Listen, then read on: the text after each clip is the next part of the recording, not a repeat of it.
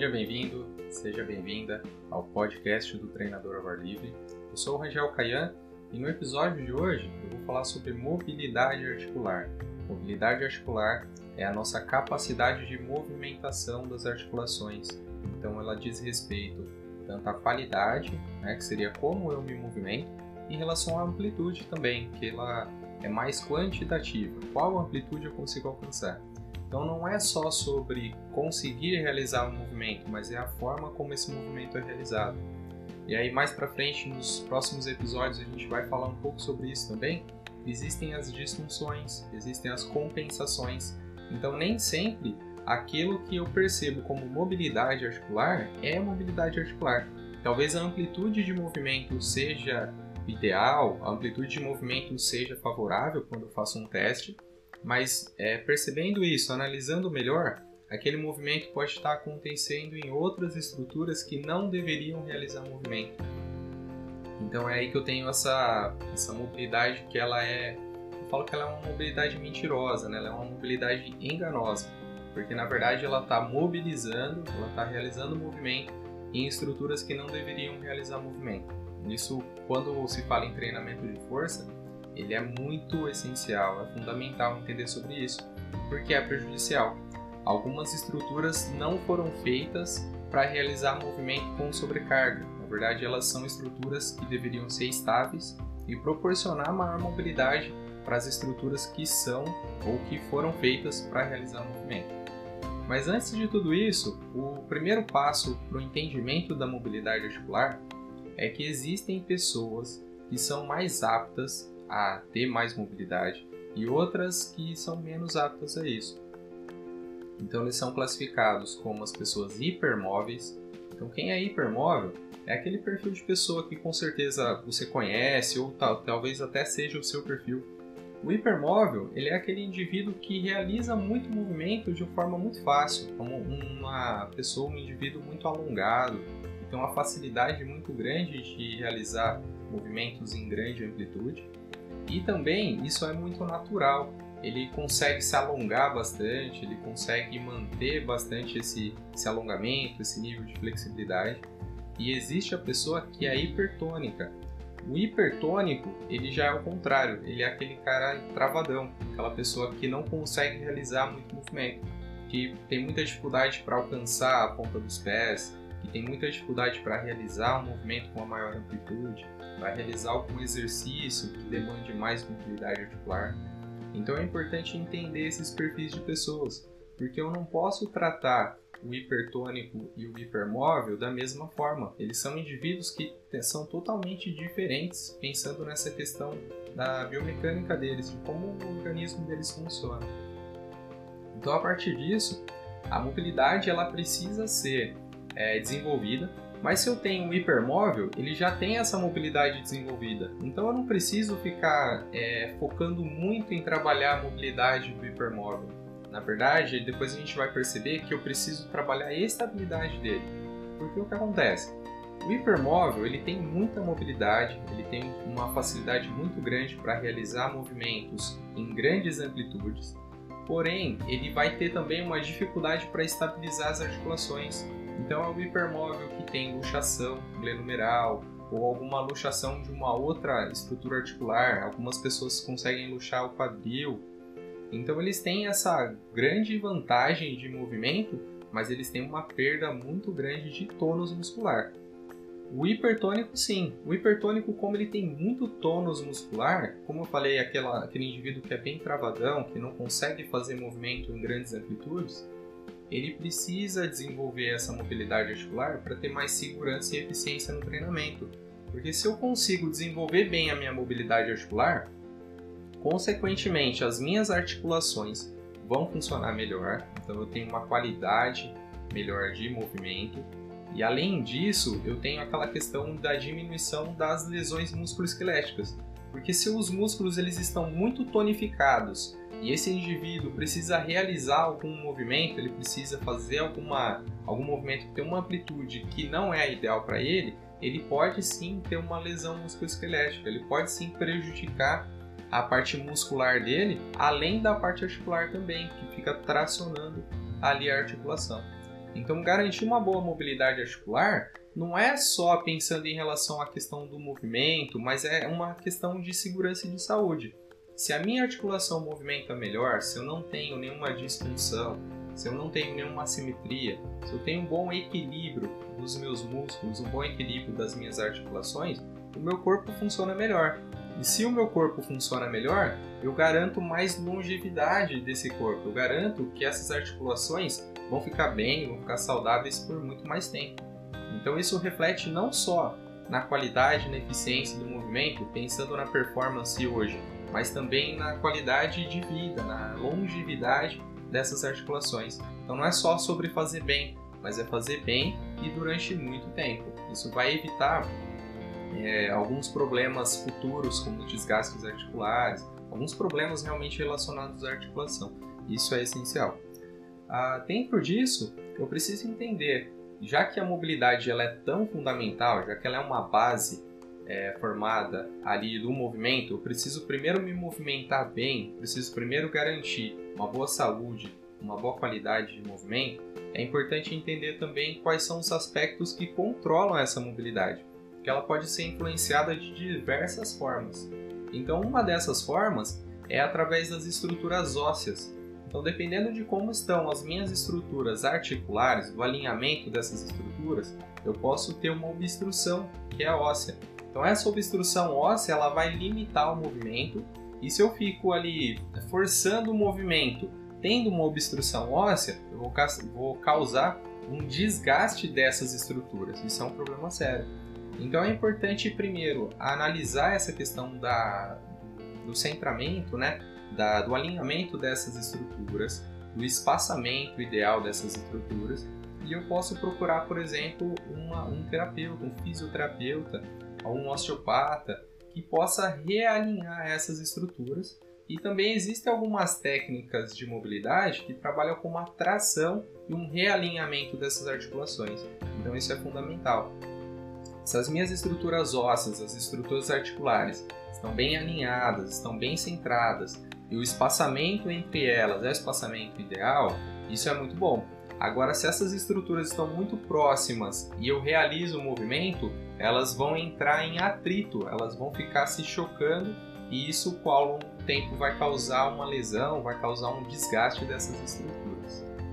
O segundo fator que pode limitar ou pode melhorar a questão da mobilidade articular é a questão miofacial. Então, se a minha fáscia e se os meus músculos estão bem alongados, se eles têm uma boa flexibilidade, uma boa capacidade de realizar movimento, uma boa propriedade elástica, isso vai trazer mais segurança e eficiência no movimento e vai tracionar menos as articulações. Se o meu músculo ele é como um elástico super flexível, ele vai permitir esse movimento evitando muita tensão. Agora, se eu tenho uma tensão miofacial muito forte, que é o caso do hipertônico, o cara que tem aquela tensão muito forte miofacial tem um movimento limitado. Então, além de prejudicar o músculo como um todo, né, o funcionamento do músculo, ele vai prejudicar também o movimento da articulação. Trabalhando nessa questão da, da tensão miofacial, a liberação miofacial ela vai agir de uma forma mais interessante. Então, trabalhando a liberação miofacial, trabalhando ali os pontos de gatilho, que são como se fossem nós no músculo, na face, liberando esses pontos de gatilho, liberando essa tensão miofascial através da liberação miofascial, através dos trabalhos de manipulação, também podem ser feitos pelo mesmo indivíduo, né? Pode ser uma autoliberação, pode ser você realizando em você, e aí tem diversos equipamentos que podem ser usados para isso. Tem o foam roller, tem o bastão de liberação, tem várias bolinhas, tem vários, vários equipamentos que podem auxiliar para isso mas tem também a questão do terapeuta. O terapeuta manual, ele vai ali especificamente nas regiões que precisam ser liberadas e ele vai agir de uma forma que melhore essa questão da tensão miofascial e, consequentemente, do funcionamento das articulações e dos músculos. Porém, eu tenho, já falei, né, tem a estrutura que é óssea, né, pensando ali nas, na, na questão do alinhamento, na questão do centramento e do espaçamento dessas estruturas. Tenho a questão da tensão miofacial, que é entender se o meu músculo tem uma boa flexibilidade, se ele está alcançando uma boa amplitude de movimento e não está sendo forçado, estirado demais e não está tracionando muito a minha articulação. Além disso, eu preciso ter a questão do controle. O controle motor é um fator fundamental nessa questão da mobilidade articular. Então, se um indivíduo ele pode ter um, ele tem é, um bom espaçamento articular, tá tudo ok ali nas estruturas ósseas, tá tudo ok nas estruturas musculares, mas ele não tem um bom controle motor, o movimento ele não vai acontecer. Isso é muito interessante, porque algumas pessoas têm, por exemplo, um, algum encurtamento, alguma dificuldade de movimentação, mas se elas forem para uma sala de cirurgia e tomarem uma anestesia, esse movimento vai acontecer. Porque quando a, a pessoa toma anestesia, o sistema nervoso central dela desliga, né? O músculo dela fica totalmente é, independente, então ele não, não reage a nenhum controle do sistema nervoso central. Então é interessante isso. Não basta só eu pensar na questão dos meus ossos, na questão dos meus músculos. Eu preciso pensar também no meu controle motor. Então, ensinando o meu sistema nervoso central de que aquele movimento é seguro, de que aquele movimento não é nocivo, não vai causar nenhuma lesão, essa é a chave para melhorar a minha mobilidade. Então é como se eu cuidasse dos ossos e dos músculos pensando numa manutenção ali, seria uma base. Eu preciso dessas ferramentas bem estruturadas, mas quem manda na verdade em tudo isso é o sistema nervoso central. Se o sistema nervoso central não entender que aquele movimento é ok, esse movimento ele não vai acontecer. E o oposto também acontece. Se eu treino o meu sistema nervoso central para realizar movimentos, mas as minhas estruturas musculares e articulares não estão bem, isso vai causar um problema. É aí que começa a acontecer as descompensações. Então, ao invés de fazer um movimento no quadril, em algum exercício, em alguma tarefa, eu posso fazer um movimento na minha coluna lombar como um fator de compensação. Então, não basta só entender dessa questão é, especificamente de cada uma das estruturas e do funcionamento delas. Eu preciso ter essa consciência corporal para melhorar também o meu controle, de movimento. Então, pensando nisso, por que eu preciso trabalhar mobilidade? Eu preciso trabalhar mobilidade para melhorar o meu centramento articular, como eu falei lá das estruturas. Eu preciso trabalhar mobilidade para ter mais liberdade de movimento e também para evitar essa questão das disfunções e das assimetrias. E aí eu vou fazer um link agora com a questão que eu falei da estabilidade, que é onde eu preciso, como eu trabalho mobilidade e quais estruturas eu devo trabalhar mobilidade. Será que todas as articulações são interessantes, são eficientes para isso? Na verdade, não. Existe uma teoria que é a abordagem articulação por articulação, que é uma criação do fisioterapeuta americano chamado Gray Cook. Ele foi o criador do FMS. O Gray Cook ele fez essa teoria e ele fala o seguinte, que todas as nossas estruturas, todas as nossas articulações vão ter em maior ou menor grau tanto mobilidade quanto estabilidade. E além disso, as articulações que são mais complexas, e ali seguindo, eu tenho o meu tornozelo, depois eu tenho o meu quadril, a minha coluna torácica, o meu ombro, o punho. Essas estruturas, elas são desenhadas para realizar movimento, elas são desenhadas para a movimentação e para a mobilidade. Já as estruturas mais simples, e ali seguindo eu tenho o joelho, eu tenho a minha coluna lombar, eu tenho o meu cotovelo, a região é, cervical. Essas estruturas elas foram desenhadas para realizar movimentos estáveis, para estabilizar enquanto as articulações que realizam o movimento se movimentam. É isso que é a compensação é isso que é disfunção. Se eu não tenho uma boa mobilidade de tornozelo, eu vou influenciar de forma negativa no meu joelho. Então, as estruturas adjacentes prejudicam, é, de certa forma, essas estruturas que vão realizar o movimento ou vão estabilizar a articulação. Então, eu tenho ali também a estabilidade do meu pé e uma falta de mobilidade de tornozelo, além de prejudicar o joelho, ele pode também prejudicar o pé. Então, posso ter um desabamento do arco plantar, posso ter uma instabilidade. E aí pensa no indivíduo que não tem uma boa é, mobilidade de tornozelo e vai correr. O pé dele não vai funcionar de uma forma tão boa. Então a absorção de impacto vai ser prejudicada. Esse desabamento do arco plantar vai provocar um movimento de valgo dinâmico. que é quando o joelho ele rotaciona para dentro, então tem uma rotação interna e uma adução. Então o joelho ele começa a ficar entrando e aí já sai daquele esquema do centramento articular, porque se o joelho está realizando esse movimento de adução e rotação interna, se ele está entrando, ele sai do alinhamento ideal entre ali o fêmur e a tíbia. Então eu vou causando não só uma questão de desgaste, né? não só um ambiente que vai potencializar esse desgaste articular, como também eu vou forçar as estruturas ligamentares. Então eu tenho ali, por exemplo, o colateral medial, ele é um ligamento que vai ficar segurando, que vai, que vai estabilizar o joelho nesse formato. Então se o joelho fica entrando o tempo todo, eu vou causar um, uma sobrecarga nessa estrutura. Também tem o, o cruzado né, anterior e posterior do joelho que estabiliza. Eu tenho uma grande, é, um grande prejuízo quando eu não respeito essa questão das funções articulares. E aí, seguindo, se eu tinha estabilidade no pé, mobilidade no tornozelo estabilidade no joelho, o quadril ele vai ser responsável por mobilidade também. Aliás, o quadril é uma das articulações mais complexas que nós temos no corpo. Se eu não realizo bem o movimento no meu quadril, eu prejudico o meu joelho, também nessa questão da, da instabilidade dele, então vai haver um movimento compensatório no meu joelho, e como a gente já viu, isso é ruim. Mas eu também posso causar uma movimentação compensatória na lombar, que é a articulação adjacente. Movimento de flexão da coluna lombar, movimento de hiperextensão da coluna lombar podem acontecer quando eu não tenho uma boa movimentação do quadril. Se o quadril não realiza um bom movimento, eu vou prejudicar essas outras estruturas e posso desenvolver, por exemplo, lombalgia, posso desenvolver os desgastes, né? as protusões discais, hernia de disco. Tudo isso pode ser de derivado dessa questão da falta de movimentação, da falta de mobilidade do quadril, assim como a minha coluna torácica também. Se eu não tenho uma boa postura, se eu não tenho uma boa mobilidade torácica, eu prejudico tanto a minha coluna lombar quanto a coluna cervical.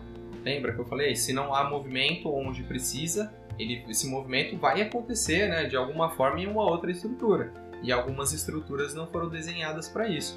Da mesma forma, eu tenho ali a estabilidade escapular, então eu preciso de uma escápula estável para permitir um bom movimento no meu ombro. Então, algumas pessoas têm dores no ombro e essa dor no ombro ela vem da falta de estabilidade escapular. É um outro fator também que é totalmente prejudicial.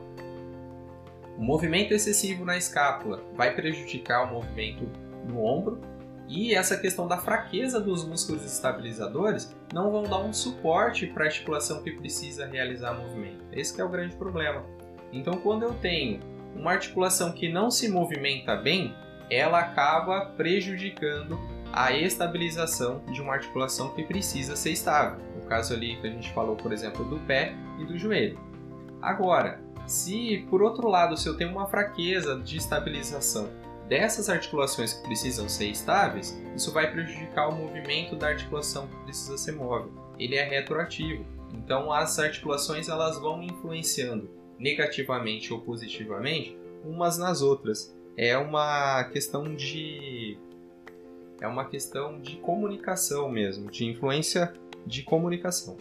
Então, a partir disso, como que eu posso pensar nessa questão da mobilidade articular? Isso é bem interessante. Quando eu avalio, no meu caso profissionalmente, quando eu faço essa avaliação da mobilidade articular, eu avalio ele do macro para o micro. Então, eu avalio o indivíduo quando ele realiza um movimento mais complexo, depois eu trago ele para um movimento um pouco menos complexo e depois disso eu vou pensar exatamente na articulação. Então eu vou dar um exemplo, é como se fosse uma progressão, uma regressão, mas na verdade eles são invertidos. Quando eu avalio é diferente de quando eu realizo o trabalho, de quando eu faço a intervenção. Então quando eu faço a intervenção, eu venho uma, numa questão de, de fatores, né, de, de etapas, que a etapa 1 seria a etapa de correção. Então a etapa de correção eu, eu foco no indivíduo pensando ali na articulação específica. Então, correção é, por exemplo, trabalhar especificamente só a mobilidade de tornozelo, trabalhar especificamente só a mobilidade de quadril, só a mobilidade torácica, só a mobilidade é, de ombro, glenomeral, só a mobilidade de punho. Então eu estou focando exatamente ali na articulação que precisa realizar movimento. Estou focando na movimentação especificamente naquela estrutura. Da correção, eu vou para os é, movimentos de consciência. Os movimentos de consciência eles são baseados na movimentação natural. E olha que interessante. Se eu pego um bebê, é, não sei se você sabe, mas eu tenho um bebê de 11 meses e eu estou acompanhando, eu estou achando isso muito divertido. Eu estou acompanhando o desenvolvimento motor dele e essa questão da mobilidade, essa questão da estabilidade, dos movimentos naturais. E é muito interessante porque a gente já nasce com isso pré-programado. Eu não ensinei ele, por exemplo, a engatinhar, não ensinei ele agora a ficar em pé, eu não ensinei ele a ficar numa posição com o abdômen para cima, né, de decúbito ventral todas essas movimentações, tudo isso que ele foi desenvolvendo ao longo do tempo, os rolamentos que ele faz, essa parte de engatinhar, agora ele está ficando só em quatro apoios, como se fosse uma prancha, né? Ele coloca as mãos e os pés e tira o joelho do chão, ele já fica em pé, estabilizando ali numa, num sofá, na cama, e agora ele começa a dar os primeiros passinhos. Eu não ensinei ele nada disso, ele foi desenvolvendo naturalmente o que, o que foi, o que nós fizemos aqui foi deixar um ambiente que propiciasse isso, essa, esse desenvolvimento motor dele. Então ele fica muito no chão. E essa interação dele com o chão é que desenvolveu essa questão da melhora e do desenvolvimento do controle motor. Então nós já nascemos com esse com essa possibilidade, nós já nascemos pré-programados a isso. A questão é quando esse desenvolvimento é, motor ele não é favorável, então você pode, por exemplo, ter uma mobilidade articular não tão eficiente, porque quando você era bebê, o ambiente que você estava inserido não melhorou, não possibilitou essa, esse desenvolvimento. Então vou dar um exemplo aqui de algo que aconteceu muito na minha época, que é a questão do andador. O andador foi uma criação em que a criança ficava em pé ali, né? Ela era como se fosse uma fraldona, né? Ela sentava em cima daquela, daquela fraldona e tinha rodinha. Então ela caminhava para um lado, para o outro, para um lado, para o outro. E olha que interessante. É, foi, não foi respeitado o princípio da progressão. Porque assim como o Gustavo, ele começou né, deitado, então ele virava em decúbito, ele ficou em decúbito ventral, depois ele começou em decúbito dorsal, aí ele foi para a posição de quatro apoios, Aí ele começou a engatinhar. Agora ele está ficando em pé e, agora, né, mais recente, começou a dar os primeiros passinhos ali, segurando em alguma estrutura. Ele teve um desenvolvimento das estruturas articulares. Então ele foi tendo uma movimentação ali, foi estimulado, junto com o trabalho de estabilidade, porque ele foi desenvolvendo força, principalmente na região do corpo, principalmente na, na estabilização da coluna. E isso possibilitou ele hoje a ficar em pé e futuramente a caminhar, depois a correr, saltar e todos os outros movimentos que são mais complexos. E o andador ele prejudicava isso, porque a criança ainda não tinha essa força necessária para estabilizar a coluna e já estava em pé, já estava andando. Se você tirasse essa criança do andador, ele cairia, essa criança cairia. Olha que interessante. Isso prejudicou muito as pessoas, prejudicou muito o desenvolvimento das crianças. E o mais interessante disso é que muita gente usou o andador e muita gente hoje tem problema na lombar. E são problemas inexplicáveis. Ah, pode ser que esse problema tenha vindo dessa questão da falta do desenvolvimento, da falta do controle motor. E agora, inclusive, quando eu penso na questão da consciência, eu trabalho os indivíduos exatamente nesses movimentos que são naturais para o bebê.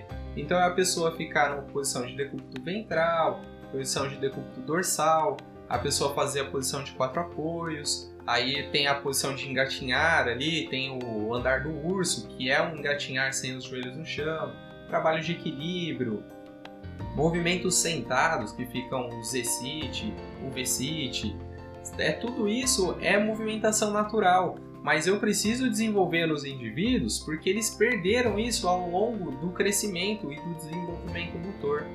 Então, outro fator, além dessa questão do desenvolvimento do bebê, se quando a criança foi se desenvolvendo, ela foi crescendo, ela não teve um ambiente favorável, tem também uma perda relacionada à nossa qualidade de vida, aos nossos hábitos de vida. Então, por exemplo, o sentar, ele é muito prejudicial para as nossas articulações. o sentar numa cadeira, eu estou ali é, no meu dia a dia, por exemplo, vou colocar como uma criança. A criança teve todo esse ambiente bem desenvolvido, mas aí ela começa a andar, ela vai para a escolinha, fica sentada numa cadeira. Depois ela vem para casa, senta no sofá.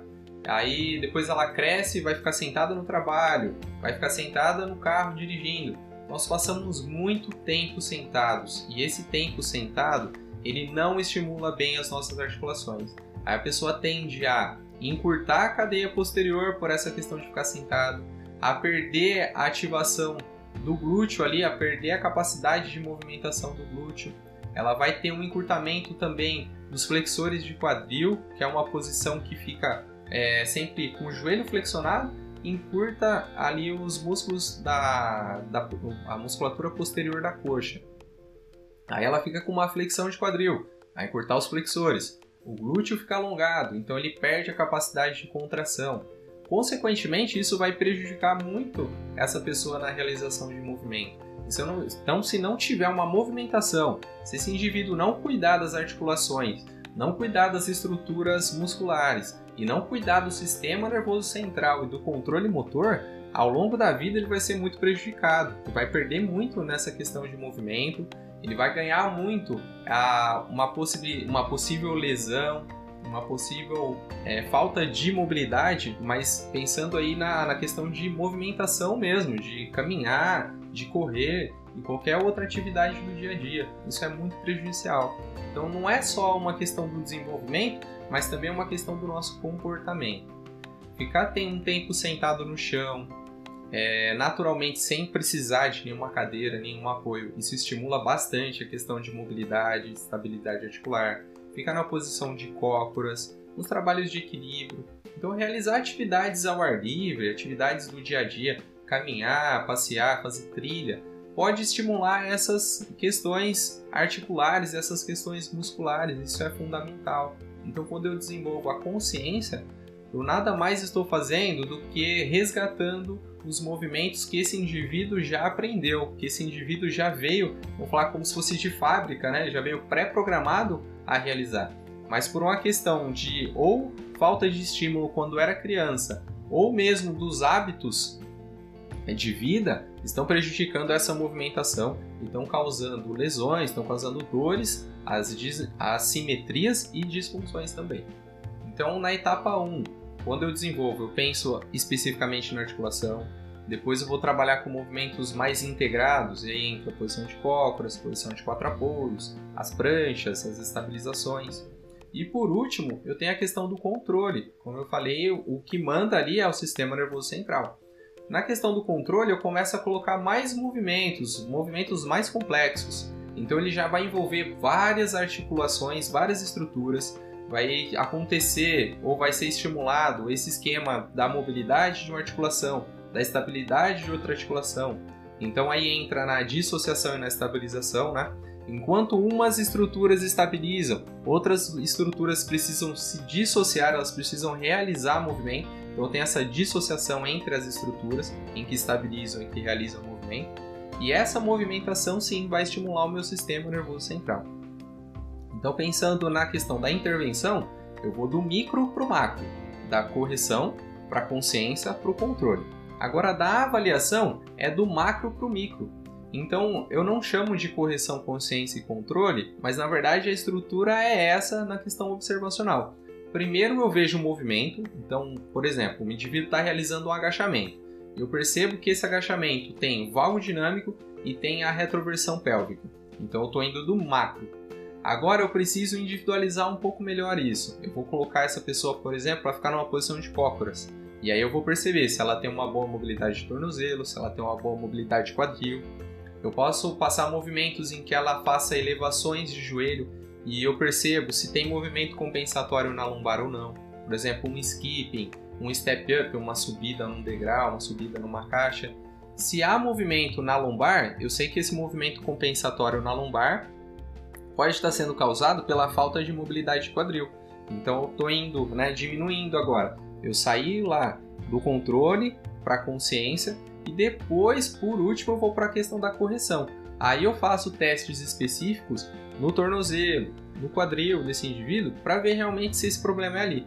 Então, quando eu é, avalio, eu vou do macro para o micro, da, da, do controle para a consciência para a correção. E quando eu faço a intervenção, eu vou do micro para o macro. Então, eu vou, por exemplo, do tornozelo, do tornozelo para a posição de cócoras, da posição de cócoras para um salto. Então, é assim, eu preciso perceber e diferenciar essa questão é, de como eu avalio e de como eu faço a minha intervenção, ok? Bom, basicamente é isso. Ah, pensando nessa questão da mobilidade articular, eu tenho aqui os fatores influenciadores, como eu falei, os ossos, os músculos, o sistema nervoso central principalmente. Então, todas essas estruturas precisam ter uma boa comunicação e o chefe, né, o que manda em tudo isso é o sistema nervoso central.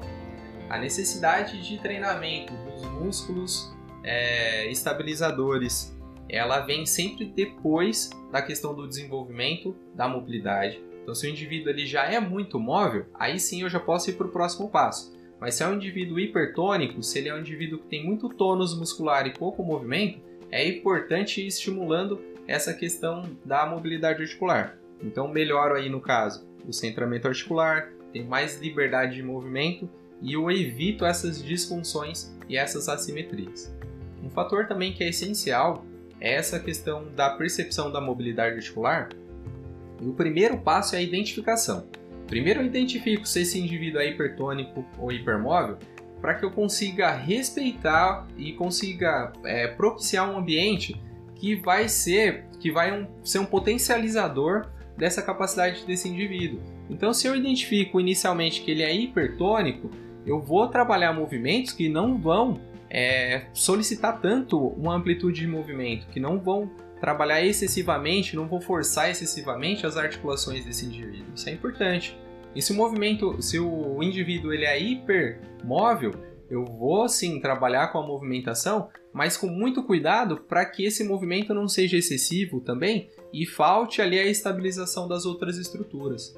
É, não tenha essa compensação e essa disfunção nas estruturas que não precisam realizar movimento. Isso é importante.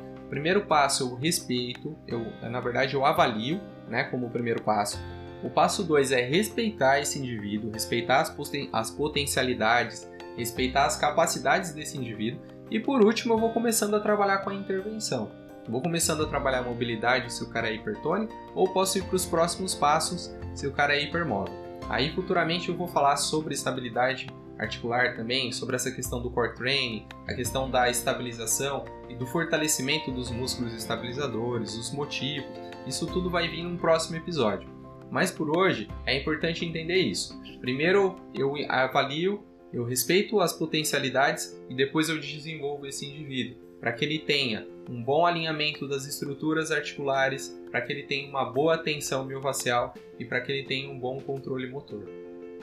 Quando eu avalio eu sempre penso do macro para o micro, no caso ali do controle para a consciência para a correção, e quando eu intervenho é o contrário, do micro para o macro. Então eu venho da correção para a consciência para o controle. E a partir disso eu posso avaliar nessa questão do movimento em si, que é o que eu mais gosto de fazer, na verdade, é avaliar e observar o movimento e a partir disso entender onde está acontecendo a disfunção e se há disfunção, se há assimetria mas isso também pode ser realizado com ferramentas como um goniômetro, que é uma régua que mede ângulos. Então, dentro da literatura, existem alguns ângulos ali de segurança, alguns parâmetros, e se esse indivíduo estiver dentro desses parâmetros, eu consigo avaliar se a mobilidade articular dele está ok ou não. Eu prefiro muito mais avaliar na questão do movimento, porque pode ser que na hora do controle motor ali o movimento ele esteja acontecendo de uma forma não tão boa para esse indivíduo. Então, para mim é mais interessante. Mas na questão do micro, quando eu trabalho com a questão do, é, da correção, é legal trabalhar com esse tipo de ferramenta. Existem diversas é, formas de avaliação funcional, de avaliação de movimento. O FMS é uma delas. Existe o DNS também. Então, se você está procurando alguma coisa mais específica em relação a isso, é interessante buscar esses métodos dentro da formação é, da academia do treinador ao ar livre. Eu tenho um método ou um módulo, na verdade, de avaliação funcional, de avaliação de movimento humano, que, como eu falei, a base, né? Eu preciso avaliar o indivíduo para entender o que ele precisa fazer e o que ele não pode fazer, para depois ir desenvolvendo as potencialidades. Primeiro, eu percebo qual é a capacidade desse indivíduo hoje e depois eu vou desenvolvendo o potencial dele, que ele pode se desenvolver ao longo do tempo, ao longo do treinamento, de uma forma mais segura, mais eficiente e dinâmica também, ok?